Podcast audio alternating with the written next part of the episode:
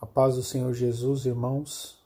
Eu peço perdão aos irmãos porque vou estar postando a palavra que seria de ontem, dia 28, somente hoje, no dia 29. Mas é que a sexta-feira ela realmente foi bastante corrida. Eu vou fazer uma breve oração e na sequência, irmãos, eu já mando o áudio com o entendimento da palavra. Amém? Senhor meu Deus, em nome de Jesus Cristo, Nesta hora, Senhor, eu oro a Ti. Meu Deus, eu peço uma bênção especial da Tua parte, Senhor, para a vida de cada um dos irmãos que estão aqui neste grupo, Senhor. E que esta bênção, Senhor, se estenda, Senhor, sobre as famílias, Senhor, de cada um deles. Pai amado, Pai querido, Tu és um Deus santo, poderoso e maravilhoso. Tu sabes, Senhor, a necessidade de cada um aqui, Senhor. E Tu podes, meu Deus, entrar com providência, Senhor, na vida de cada um. Pai amado, Pai querido, nós te amamos, te adoramos, louvamos o teu santo nome, aleluias. Senhor, te agradecemos por tudo quanto tu tens feito em nossas vidas. Te rendemos glórias e glórias, Senhor. Tu és o grande eu sou, tu és o nosso Deus, Deus todo-poderoso e maravilhoso. Nós te agradecemos por tudo no santo e poderoso nome de Jesus. Amém.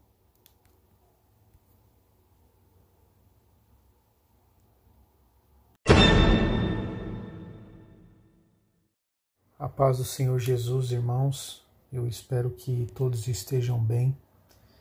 Mas se porventura há entre nós algum irmão necessitado de um socorro de Deus para a sua vida, creia, meu querido, que Deus, ainda que esteja em silêncio, está trabalhando pela sua causa e para te dar vitória. Amém, meus irmãos? Deus abençoe a todos. E hoje, irmãos, eu fiquei responsável de trazer ao nosso grupo algo da parte de Deus na leitura que efetuamos no livro de Levítico, do capítulo 4 ao capítulo 7, e do livro de Hebreus, capítulo 3. E a exemplo do que Deus tem mostrado, né, irmãos, desde o final do livro do Êxodo, nós podemos ver que o livro de Levítico ele se inicia e dá continuidade às instruções de Deus quanto à maneira de tratar assuntos pertinentes a perdão de pecados, bem como assuntos relacionados às ofertas e votos oferecidos a Ele. Apesar de sabermos, e, e nós iremos passar por essa leitura lá na frente, em algum momento dessa, dessa nossa jornada de leitura da Bíblia de que o sangue precioso de Jesus Cristo, aleluia, quando foi vertido na cruz do Calvário, pôs um fim aos sacrifícios feitos com animais para aqueles que creram e creem que Ele é o Filho de Deus, o Cordeiro de Deus que tira o pecado do mundo e que não há sangue mais precioso que o sangue de Jesus Cristo. Glórias a Deus, aleluias. A passagem que lemos em Levítico acaba por nos mostrar, irmãos, de forma bem explícita, algumas coisas bastante importantes sobre o nosso Deus. Nos mostra que o nosso Deus é um Deus organizado, que a vida, e aí diretamente ligada ao sangue, tem importância absurda para Deus, irmãos. Que além do, do dízimo, Ofertas e votos oferecidos a Deus foram instituídos pelo próprio Deus, e mesmo no Novo Testamento iremos ver que são ratificados. Enfim, só com esses poucos pontos aqui enumerados, nós, eu e você, se tomássemos como referência esse Deus maravilhoso em tudo o que fôssemos fazer em nossas vidas, Dificilmente, irmãos, teríamos problemas porque seríamos pessoas extremamente organizadas, não reteríamos nossas mãos para ajudar a obra com as nossas ofertas e teríamos a ciência de que fazer votos a Deus move o mundo espiritual ao nosso favor. Amém? A organização de Deus é tamanha que no capítulo 4 de Levítico, por exemplo, as instruções tanto do animal a ser sacrificado quanto os procedimentos a serem executados dizem respeito a pessoas e posições que elas ocupam na sociedade. E podemos ver, sem exceção, que do cidadão comum, passando por príncipes e até mesmo os sacerdotes, ninguém está livre de pecar, irmãos. E as instruções dizem respeito a todos. Mas reparem, uma vez que pequem, haverá sacrifícios pelos seus pecados. Amém? No capítulo 5 de Levítico e até aproximadamente o versículo 7 do capítulo 6, as instruções e procedimentos a serem executados dizem respeito às situações e acontecimentos que envolvem as pessoas e o povo como um todo. E fica evidente ainda que a pessoa, ainda que ela tenha pouco recurso, de qualquer maneira ela terá que pagar pelos seus atos. Amém?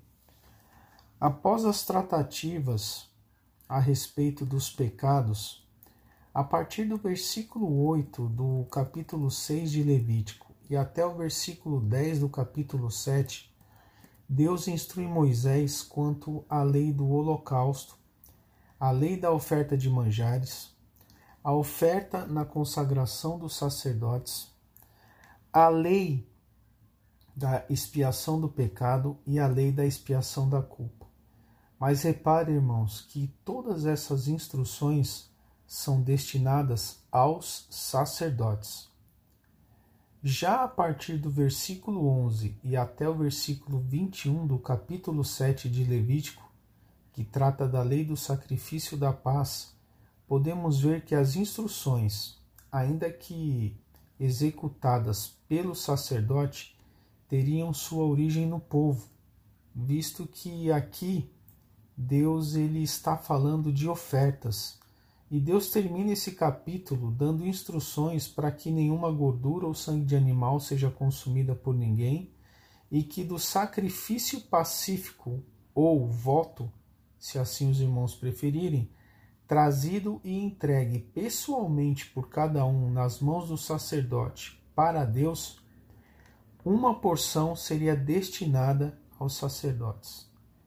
Então, irmãos, fica muito fácil entendermos as ordenanças do Senhor. As instruções que vão sendo passadas a Moisés não são discriminadas na ordem que são, sem motivo de serem mas se formos reparar bem, seguem um roteiro de perfeição que, fazendo aqui um rápido fluxo, ficaria mais ou menos assim, irmãos. Primeiro, o indivíduo tem que sacrificar pelo seu pecado, ou, trazendo para os dias de hoje, pedir perdão a Deus pelos pecados, já que o sacrifício maior já foi feito e consumado. A crucificação de Jesus na cruz do Calvário e o sangue vertido que nos lava de todo pecado e imundícia.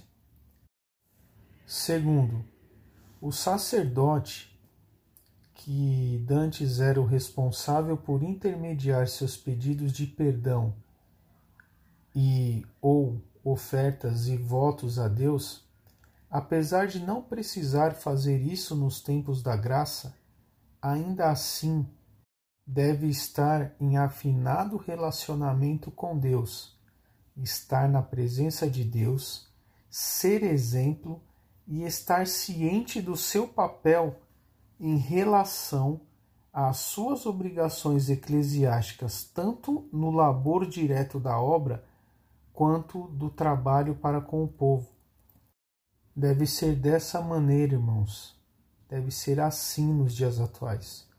E terceiro, por fim, uma vez que tenha pedido perdão pelos seus pecados e tenha a ciência de que tenha sido perdoado por Deus, aí então pode entregar suas ofertas no altar do Senhor e realizar os seus votos a Deus. Reparem, irmãos, que há uma sequência. a coisa não é bagunçada, não.